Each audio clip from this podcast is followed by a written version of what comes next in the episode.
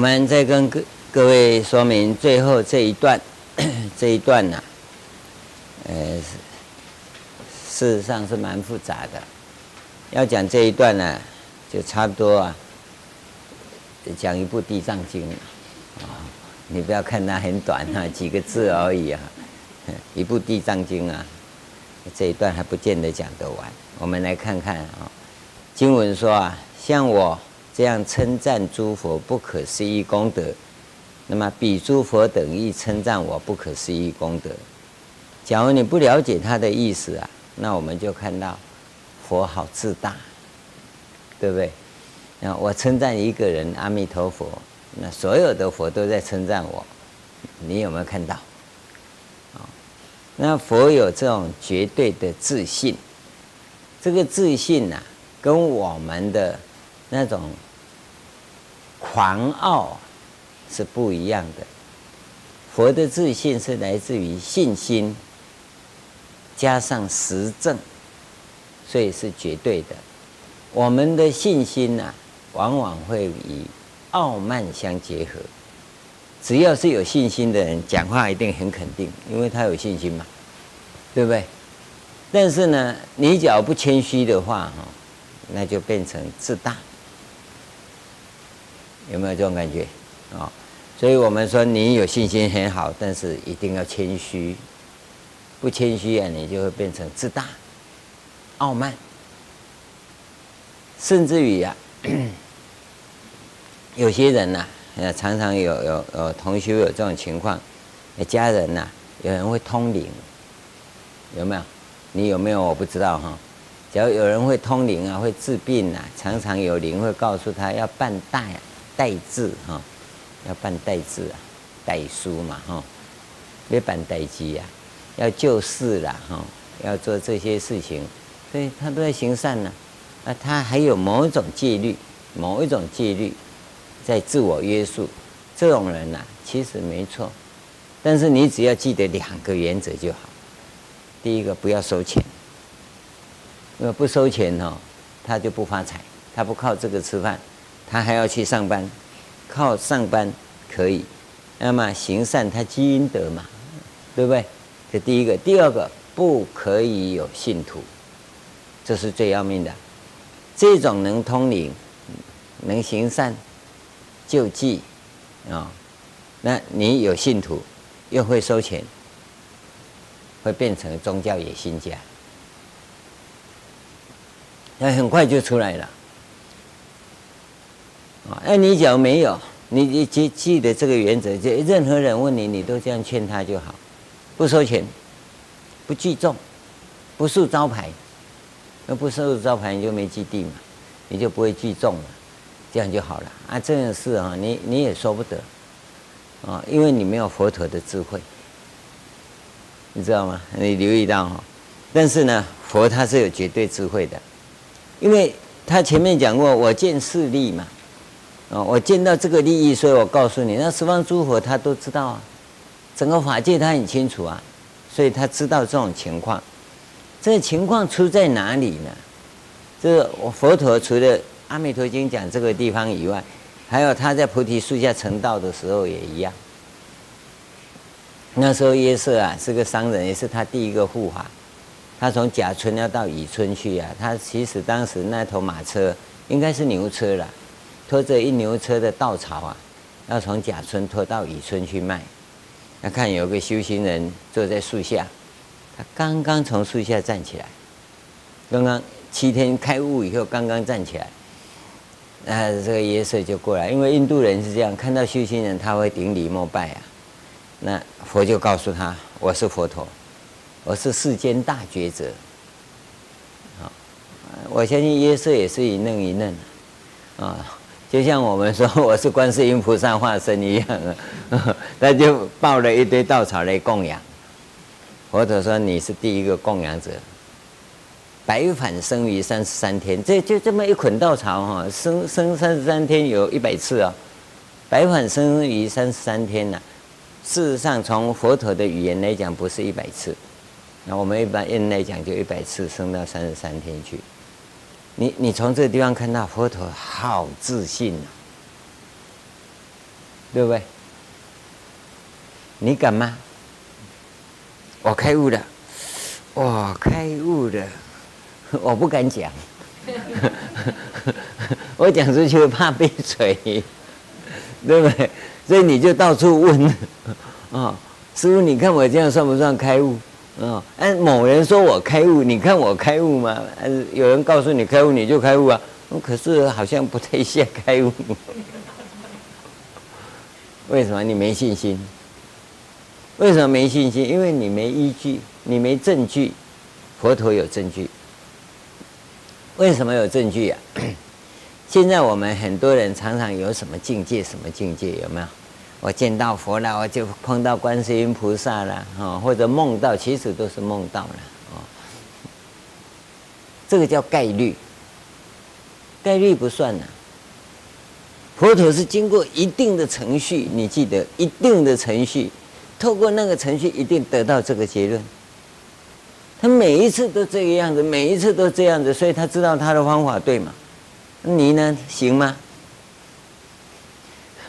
你没有程序，你就两只脚折了半天，哦呀，大大汗小汗流的，蒲团都湿了，那爬起来，哦，好累，哦，到底有没有开悟？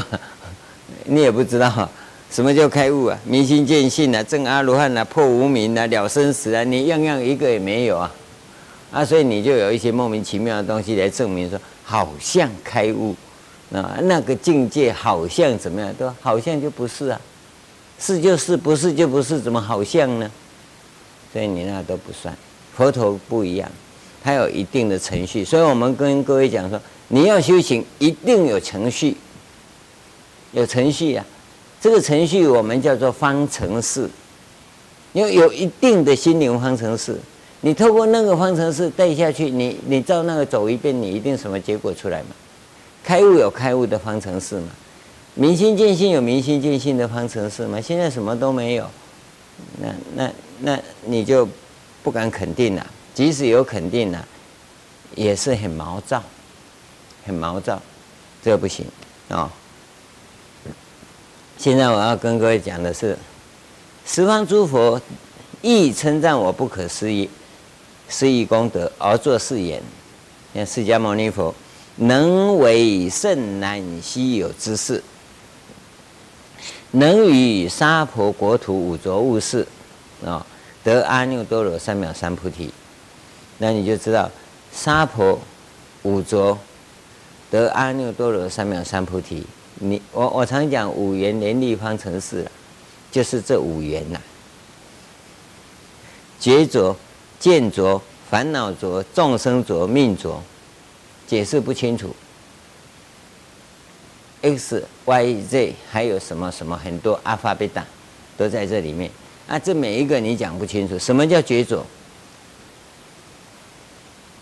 觉浊就环境浊，我们的环境啊太污浊了。古代不知道，最最近更清楚，这五十年来更清楚啊！地球发烧了，有没有？温度一直上升，污染一直来了，整个环境啊，包括你所吃的东西，不管吃荤的吃素的都一样，哦，吃荤的是农不是农药是肥料荷尔蒙，吃素的是农药哦肥料，你看看很多水果你根本就在吃肥料，你看长得又大又好看的。结果那是肥料撑出来的。你看花也是一样，都是肥料撑出来的。因为要它花开得漂亮、好看又快，那肥料就一直加，它就一直开给你看了。啊，那那个花本来都可以吃，现在都不能吃了。哦，现在花都不能吃，你水果能吃吗？可是你就啃得很好吃。啊，为什么？绝种。我们的生活环境，第二个见浊，见浊是哪里浊？你知道吗？见浊是脑袋浊。你你的脑袋哈，已经不是白纸灰纸了，已经是五彩缤纷了。意识形态太强烈，识性太发达，烦恼浊，因为见浊产生烦恼浊，尤其是竞争。现在这个时代竞争，无所不用其极，所以烦恼。众生浊，众生本来很单纯啊，尤其像现在啊，教育普及啊，啊，每个人有一套啊，众生浊，你怎么教？命浊，你这个身体里现在已经不单纯了啊，各种维他命哈补到哈千疮百孔。啊，都变形了，这个叫命浊。这里头啊，简单的讲是这样子，你还是看不清楚。觉浊要如何改善？见浊要如何改善？烦恼浊要如何改善？众生浊要如何改善？命浊要如何改善？而这些东西呀、啊，加总起来都以见浊为核心，都以见浊为核心。所以你看到。佛在印度，它是立足于印度文化的基础上而产生的一朵奇葩，对不对？在印度文化里头，它是最杰出的一个。那它怎么杰出呢？你注意看看，九十六种外道，六师九十六种外道。简单的讲啊，就当时印度所有的学术界，所有的学术界呀、思想界。宗教界修行的这一这一类的全部包括在这里面，所有的知见呢，他一个一个驳斥。换句话说，当今世界所有的思想都不对。很简单讲就是这样。六十九十六种外道全部被他驳斥，那不是当时所有的思想都被他破斥了吗？那话讲回来，今天。当今所有的思想界都错，你敢不敢讲？好了，那你一定没有佛陀的能耐嘛。你就算要出来跟他辩论，你也没有那份能力呀，对不对？你不但没有能力去驳倒对方，你连那个因缘呐都没有。当今学术界才没有人鸟你。对不对？你想去跟人家辩论，人家门都不开啊，你还辩论？佛陀当时啊，他一枝独秀，大家都来找他挑战，打擂台、踢馆，所以他根本不必去推销啊，对不对？大家都来找他嘛，他不必去找嘛，那所有人来找他的，通通被他打败啊，他是擂台主啊。为民者，对不对？所有挑战者，一个一个都被他凹赛啊！哦，那你怎么办呢？你不行嘛？你要去找人家挑战，人家也不理你。所以他有绝对的信心。为什么？因为他降伏五浊，他才能卓越嘛。今天我们想想看，今天你学佛，我我不是说各位啊，不是不是在批评谁啦。佛法最殊胜、最优秀，你走得出来吗？对不对？你敢跟人家辩论吗？你不要一辩论就所知障重，谁都所知障重，还跟你辩论什么嘛？你要讲清楚，他对在哪里，错在哪里。佛陀这一关很厉害，因为他这五个他很清楚。我们跟你讲，你哪一个也看不清楚，所以你知见呢不明利。佛法在讲知见，那讲明讲利，有吗？明明白，很明，利很锐利。你对一半或对三分之一，他都弄得很清楚，他不会一锅子通通把你翻掉，不会。你讲到哪里对到哪哪里，对不起，从这里你错了，或者你就这么一块错，其他都对。佛陀看得很清楚啊，我们现在不是了，人家一讲他的理论呢，你就开始昏沉，因为你听不懂，你知道吗？啊，只要他没有讲到三宝名字哈，你们都错，你怎么可以这样讲呢？对不对？他讲的那个是什么？你要弄清楚啊。所以他六十九十六种外道，他一个一个都会辩证，我们现在没办法。好。佛教徒，你说印度教是外道，当时讲印度教是外道嘛？现在印度教来，你能跟他辩论吗？你说不要，他们是外道，呃，就把人家这样弄掉了，不行，不是这样。我们现在最重要的是勇于接纳，勇于欣赏，勇于聆听，人家讲什么你弄清楚，他跟你的佛法哪些不同？你要把不同弄出来啊！你不要光说人家不对啊，你不能把人家跟你的不同弄出来，不行的。而且你要知道，你有没有碰到真理的那个？你只要没有碰到真理的那个，你没有资格说人家不对。你只要有真理的那个，那跟他谈谈看，他的真理那个跟你是不是同一个？啊，名词的表达方法可能不一样，不要紧。那你要怎么讲嘛？对不对？禅宗就创造很多新名词啊。他讲那个讲这个都对啊，啊，你讲那个也不对，讲这个也不对，你在讲哪个？对不对？人家跑出一个无畏真人来，六根门头自在出入，有没有？你呢？禅宗他都可以创造新的，那你为什么不行呢？那别人为什么不行呢？所以我们要勇于去接纳别人，人家讲什么？哦，他讲的真理是什么？那真理的定义是怎么样？你不要看到他的词跟你不一样，啊，你就否认人家，不能这个样子。词不一样不要紧，那你的那个讲清楚没？因为现在来讲，绝大部分都是知识，它只有文字相、语言相，连心源相它都表达不清楚。那我们知道，文字相在表达的心源相你要弄清楚，心源相就是它的那个思路啊，弄清楚。然后表达的内容后面的那个有没有？没有的话，我们敬谢不明就好了。你不要去呵斥他，因为他空洞嘛，没有内涵嘛。啊，他只要有那个的话，你就要弄清楚，他对真理的诠释究竟不究竟？那我们常讲，佛法是啊，探究宇宙人生的真理，对不对？好，宇宙人生的真理是什么？没有了，那这句话不是很空洞吗？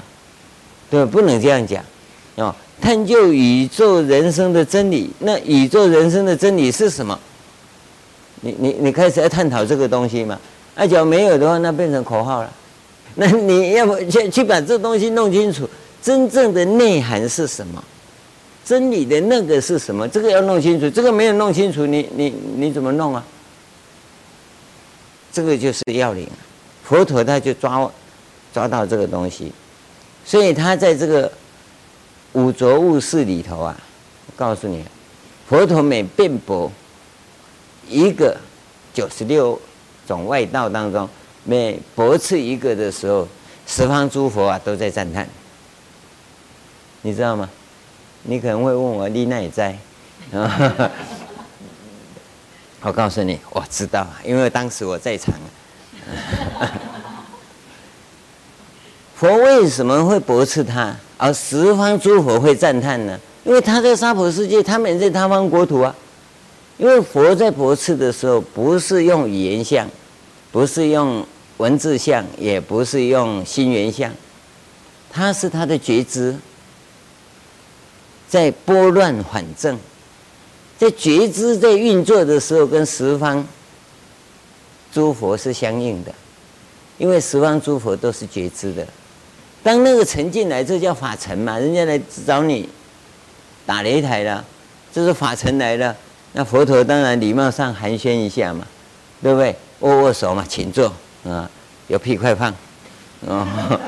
然后呢，他当他举例子的时候，他就等听到那个地方啊，你这里错了。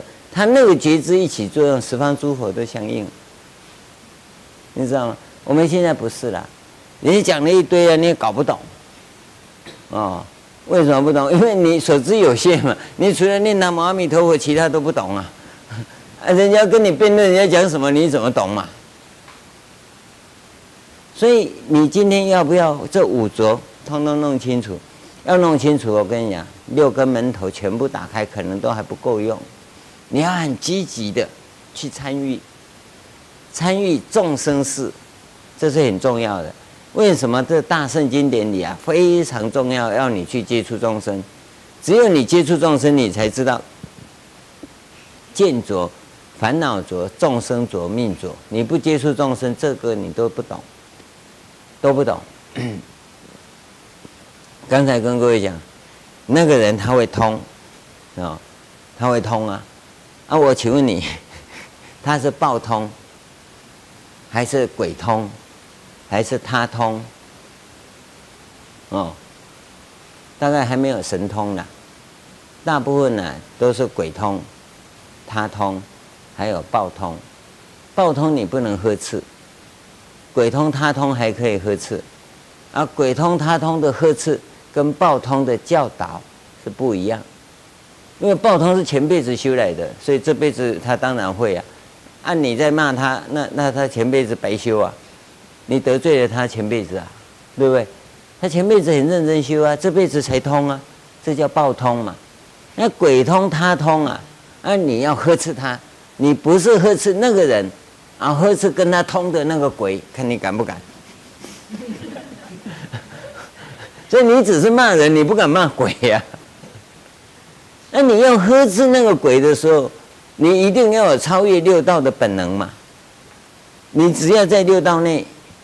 那他一定找你算账，因为他是鬼，你是人呐、他只要是他通，那是精灵通啊，那你就小心一点。所以你要教育他，还是要呵斥他？呵斥他，那那你就要有本事啊。所以我们现在呢，也不敢呵斥他，因为你怕他晚上找你算账，或者在暗路里找你算账啊。啊，他是报通啊。你更不能骂他，因为你会犯因果。所以报通的话，你要教导他，引导他。所以我跟各位讲，那最好是刚才讲的那个方法，一个引导的方式。但佛陀不一样，真正有修行的人呢、这个通他是看得到的。但是你在跟众生相处的时候，这些全部会出现，全部会出现。而佛陀就在这个当中呢，他决然独立，他出污淤泥而不染嘛，他从污浊中来嘛，而得成就嘛。而我们在污浊中，我们就被淹没了嘛。所以你你怎么成就呢？所以你你看这个地方，它是不是不可思议？你我我们也在其中，我们也看到好多大德啊，对不对？在行使教化的时候。每个人都是自己的藩篱竖起来，然后有很多规则，不要人家来，因为什么？师傅太累了，啊，这个师傅太累啊，你就害死师傅了。师傅不是累，师傅不会怕累，怕累的师傅是没修行的。但是你要知道，他要怎么样子去 open mind，打开他的心，来接触所有的众生。只要是大圣行者啊，与众生相处是绝对不累，你你你放心，绝对不累。啊，假如是大圣行者与众生相处会很累的话，会很累的话，他的这五浊没有混出去，还在五浊内。所以大圣行者他不不会抛弃众生的，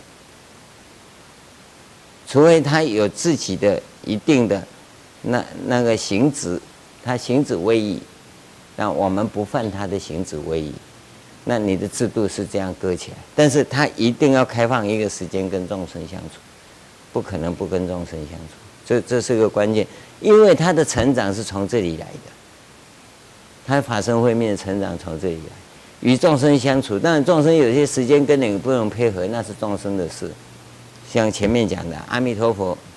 都是欠众生的，对不对？去的，走，他不会出来外面拉拉手了哦，到处抓你哦，要到极乐世界不会的，他是劝你培养众生的善根。你注意看看前面的经文，那在这个地方呢，也一样。佛成佛以来，他就是在广度众生，接引众生，引导众生，要众生怎么样？这是一个关键。引导众生，要众生能够发起，那你一定要注注意到众生的心性。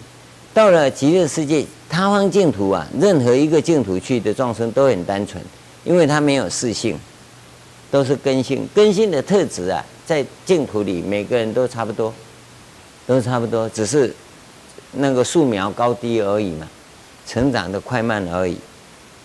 但是五浊物是不一样，那个善根福德因缘出入很大，所以它有五浊嘛，五浊交织起来的那种情况，我们叫做五缘联立方程式啊。你看怎么去解它，然后它解出来了，它出现了，而且呢，它又有一套公式可以带引众生出去啊，这个就是它的方法，就是它不可思议的地方。那么这个地方啊，他讲得阿耨多罗三藐三菩提是一个不可思议，为诸众生说是一切世间难信之法，是第二个不可思议。因为大家都在用大脑，大家都在五浊恶世里，都有那种倾向。我们刚才跟各位讲的，它都是演绎法下来的那种逻辑，现在它反过来。要回归，我们叫归元嘛，归一嘛，回到原始的地方去。嗯，那那这个难嘛，难呐、而他当时为什么能成功？这是一个很重要的关键。你用逻辑来看看，今天你要推动这个法门难，是为什么呢？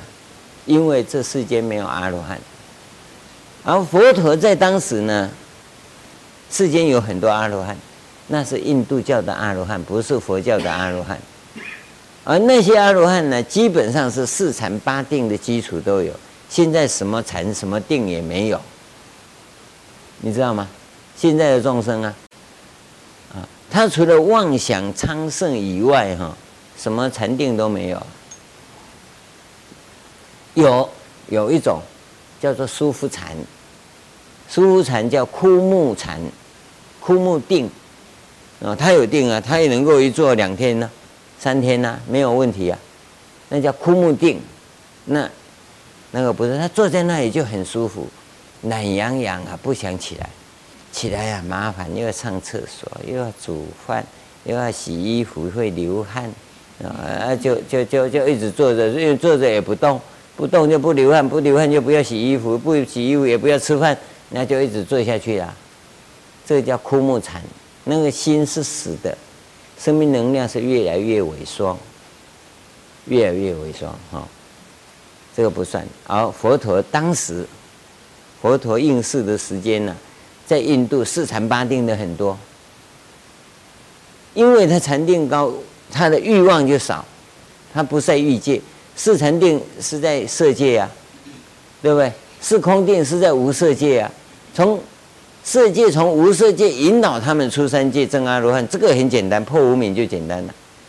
那你在欲界的人，他没禅定啊，首先就要教他禅定啊，没禅定他怎么出三界呢？这就出问题了。所以你现在要教众生就难了。而我们告诉各位是不要有禅定，你只要训练到自心一处就可以横出三界了，这样你都不愿意修了。你还要修到四禅八定才出三界，那佛陀那时候不是啊，四禅八定的人满街都是啊，而那四禅八定的人都来找他踢馆，所以一只一只他都抓出三界啊，啊，对吧？这很快嘛，啊，你只要来找我就出三界，来找我就出三界嘛，因为都是四禅八定的人，他只要一一开示就可以了，现在不行，现在要出三界，那我就要先教禅定。啊，禅定能进去啊，至少要到自心一处嘛，然后教你横出三界嘛，这样都学不来了，你还还还怎么样？所以他在当时啊，他容易成就，他成就很快，因为那些人在五天竺里，在整个印度里头，这些人都是上选之人，都一流人才。那么既然都经过佛陀的指导而出三界，有这么大的成就，他去帮他来教化。那就快了，所以每一个阿罗汉都有一个教团，一个僧团，他散播出去啊，通通是僧团。现在难了，现在我们僧团啊，通通要靠师傅，嗯，师傅，师傅，师傅，师傅快要被五马分尸了，还讲六十九十六种外道，这个就差别的地方啊。而且时代在变，古代很多的名相，很多的理论，现在都没有办法使用。不是它不对，因为它适应于农业时代、封闭的时代、文盲的时代用的。现在这个时代呢，是开放的时代，高教育水平的时代，而且是信息很发达的时代，不稳定的时代。在这种状况中，我们要展开的新的理论呢、啊，是跟古代不一样的，所以你在双重压力之下，现在要做弘法工作是比佛陀那时代更难。但是第一个，你必须先降服五浊恶世众生的根本问题。你现在不要说想破六十九十六种外道，说当今所有的学术思想界都不对，我们不必这样讲，因为我们真正的问题不在这里。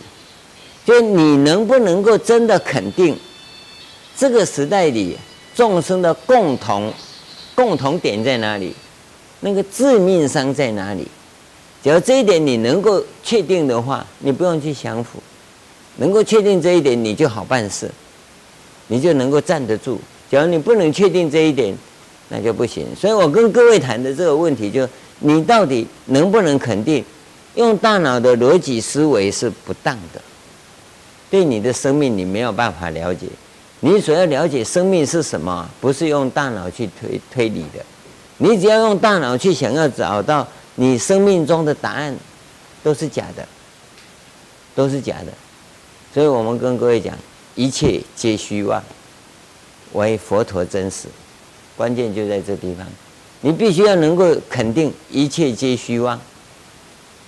这这是个基础啊，唯达摩真实。为生且真实，为上师真实。你只要这些都不能肯定，那没办法了。因为这个部分是属于不用大脑的范围。你能能确定这一点，你慢慢去观察，慢慢去观察。包括刚才讲演绎法的，全部都是用大脑的，而那是用大脑的最高成就。你看无极而太极，太极生两仪。你看道生一，一生二。你看都到道里面去了，对不对？上帝创造一切，你看都立于最高点的地方，但是他没有办法收回去啊。你要还原的话，你没有办法还原了，你只能还原一半，回到上帝的身边而已，对吧？你没有办法再再上去啊。要再怎么上去呢？即使道家也讲到归真返璞。那真是什么？他也讲不清楚啊，下面都没结论呢。这个就是佛陀他了不起的地方。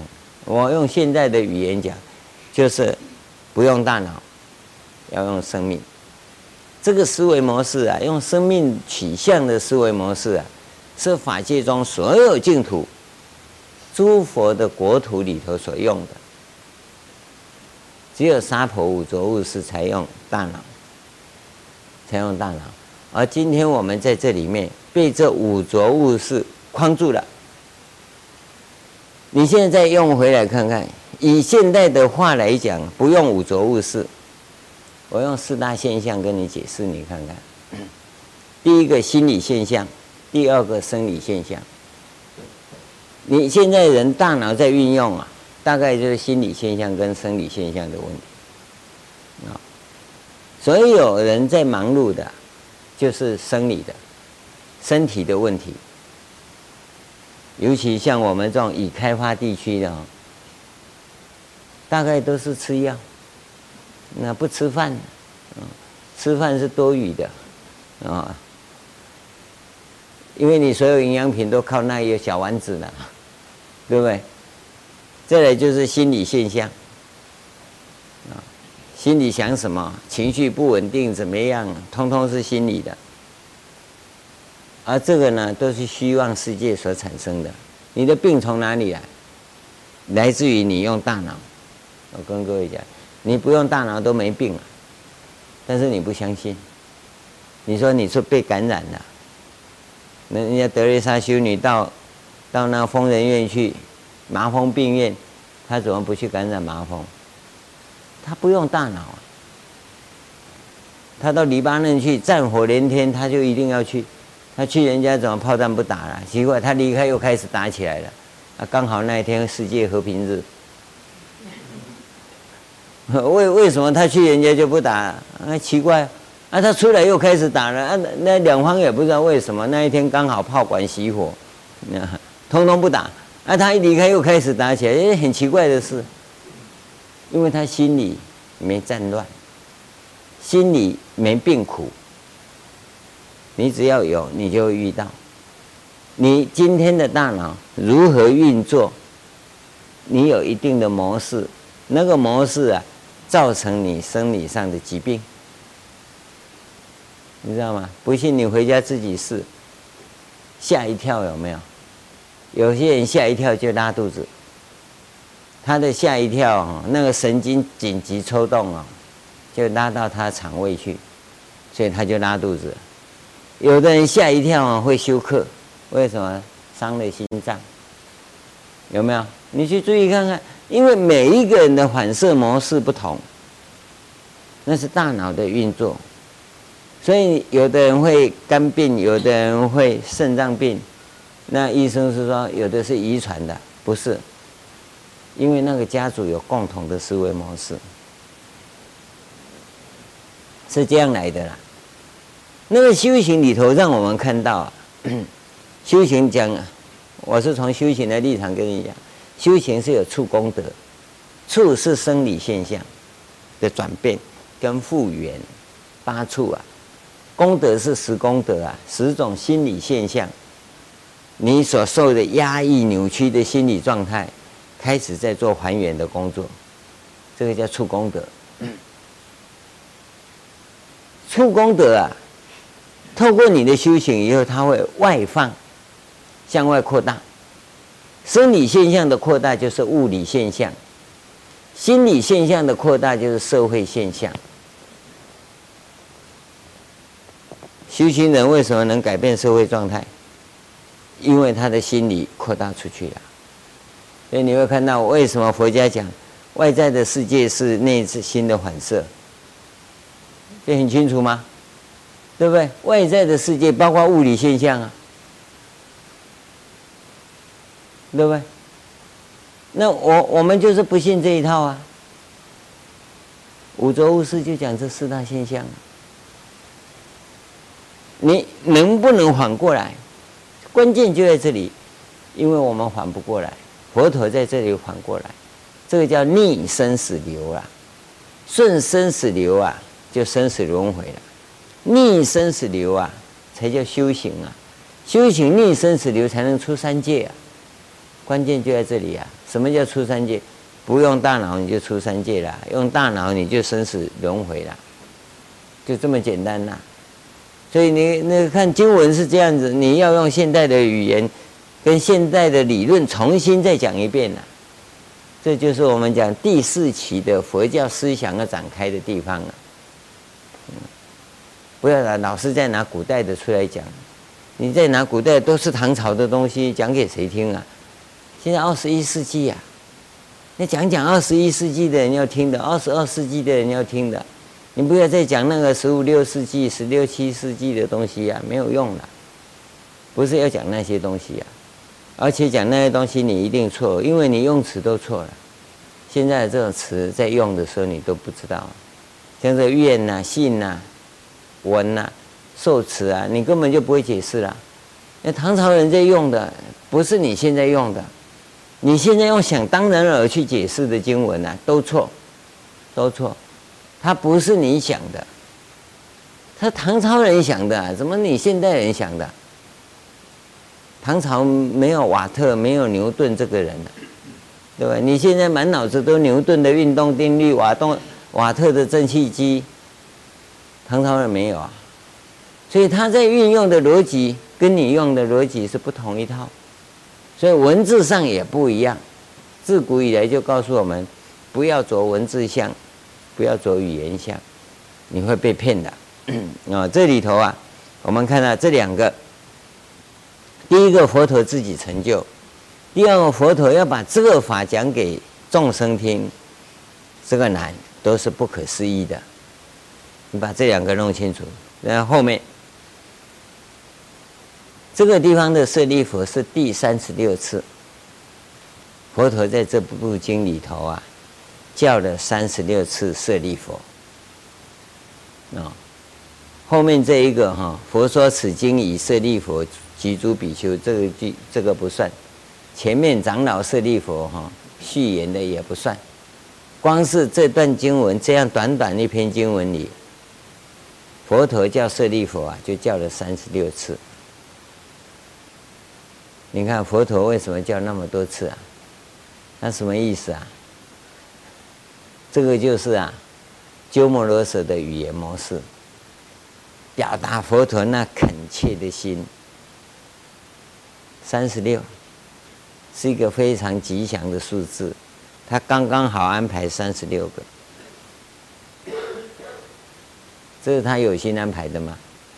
不知道，还是佛这当时讲经刚好就把舍利弗的耳朵拉了三十六次，啊，耳提面命嘛哈，你天天吵着要去死到哪里去，我现在告诉你就死到极乐去呀，啊。就像爷爷在告诉孙子一样，你要听话，你要听话，耳提面命，拉了三十六次耳朵，我看他耳朵已经被拉得很长了。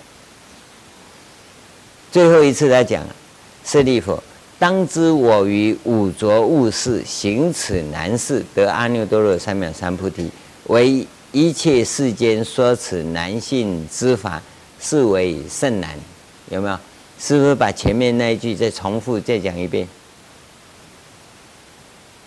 佛经哈有个特色，你看咒语哈，揭谛揭谛，有没有？那什么意思？它只要有两个重复在一起的时候，都是快呀快呀，接地接地，快呀快呀，快开悟啊，有没有？嗯，比萨斯比萨斯比萨斯，三摩揭谛双后，有没有？药师咒啊，比萨斯比较，快好啊快好啊，不要一直生病啊。这个地方就重复了两次嘛，就很殷勤的告诉你，这是难信之法，我能够在这里讲这个法给你们听啊，是非常难得的。他用这种一讲再讲的情况，表达这是非常不可思议的。那经文呐、啊，它的语言模式啊，所以我常讲说，这种经文呐、佛经啊，你要懂得他的语言模式跟他的思维模式是怎么运用的。你要不懂得他的语言模式跟思维模式，佛经你绝对看不懂，你绝对看不懂。我跟各位一样，我们都受现代教育，脑筋哈、哦、都很聪明，你我 IQ 啊差不了多少。大概你会发生的问题哈，我都发生过，啊，我当时在学佛的时候啊，走在街上啊，自己一个人吃素啊，看看呢、啊，满街啊都笑，只有我一个疯子，谁吃素啊？对不对？好端端的菜不吃啊，自己跑吃什么素？为了吃素啊，尤其出差的时候找不到素素餐馆吃啊，当时三十几年前没什么素餐馆呢、啊。自己 给自己开了一个一个戒呀，吃馒头。当时台湾的果汁不像现在这么发达，只有黑松的那玻璃瓶装的啊，浊浊的那一种啊，啊，只有两种啊，一种芭乐汁，一种芒果汁啊，啊，就到万百货店或者水水果行啊，啊，水果行有没有啊？啊，就买一罐啊，啊，叫他开了。吸管放一支，自己就买个馒头，像神经病一样，这个叫学佛。我们都走过来，你内心有什么矛盾，有什么想不开的，那问题很多。跟你讲，全部记录。我当时连要问人呢，都不知道问谁呀，啊，我问师父啊，我师父没教我，你可以问你师父啊。我师父的师父也没教他，问他也没用。你问谁啊？鼻 子一摸回来啊，自己一直记录。后来我就发现这个问题，你的问题自己能答。你是知识分子，你一定能答这个问题，而且在你作答的时候，你自己会超越，一直提升自己。啊，就在那个自己提问，那是一种责任，是一种使命。我要把佛法给贯通，所有的问题都记录下来，结果就发现了，后面在做问问的时候，就发现是前面的答已经找出来了。所以你一直写，就后前面会一直删，然后呢，它会重复出现。当你再出现再删的时候，你已经进步了。你会一再的超越自己，再超越自己。就在那个一再的给自己提问的时候呢，你就在验证，你就在求证，你就在超越。这是知识分子在易学上啊，要想突破的方法。我告诉你。我要讲这个经，我从来不准备。为什么不准备？怎么准备啊？你你要到哪里去找资料？完全是自己解出来的。也就在这个时候，你发现呐、经典有一定的模式，有一定的模式啊。为什么这里讲十觉？为什么讲五浊？为什么世间自在王佛住世四十二觉？有没有？为什么三十二相？为什么三十三应身？为什么不多一个不少一个？啊，佛陀要是背错漏了一个怎么办？你有没有这个问题？我有啊，我问题比你还多嘞。你一再的求证，一再的去穷尽它，你就会发现，其实你的脑筋呐、自己呀、矛盾。因为你是单行道，我我就就是自己在这个过程里自己发现的，只有你自己看自己反观的时候，你才看得到。问别人没用，你现在问我，我一定可以给你很圆满的答案，但是没用，因为一转眼你你就忘了，你的矛盾又起了。但是呢，你自己问自己啊，那个答案呢、会产生你的生命因素。你会激发你的生命因素，那真的才是发菩提心。学佛是用这种方法学的，所以我常跟各位讲，我要告诉你的，要教你的，不是我所讲的知识，我要教你的是方法。你把成功的模式学起来，你就会成功；你把开悟的模式学起来，你就开悟。呃，你把成佛的模式学起来，你就成佛。啊，当然我不是说我成佛啊，哈，但是我我我是把这个模式教你了，哈。那你自己去学一个你你自己要的模式，你会产生你自己的模式。你也不是抄我的模式也没用，我是把那构成模式的方法教你，那你自己去构成你自己的模式。重点是在这里啊。不是你学我那一套，你要跟我学，你学我那一套没用啊，那只是 copy 嘛，对不对？你引用我的东西过去干嘛？你要我的东西是第一手资料，绝对没错，我跟你肯定。但是当你从我这边拿过去的时候，已经变第二手资料，那是知识啊，不是，不是要你变成思想家，研究。第一手资料的人产生的第二手资料，那是思想家；研究第二手资料产生第三手资料的是哲学家；研究第三手资料产生第四手资料的是学者；研究第四手资料变成第五手的教书匠，就这样了。我们是个行者啊，都是在创造第一手资料的。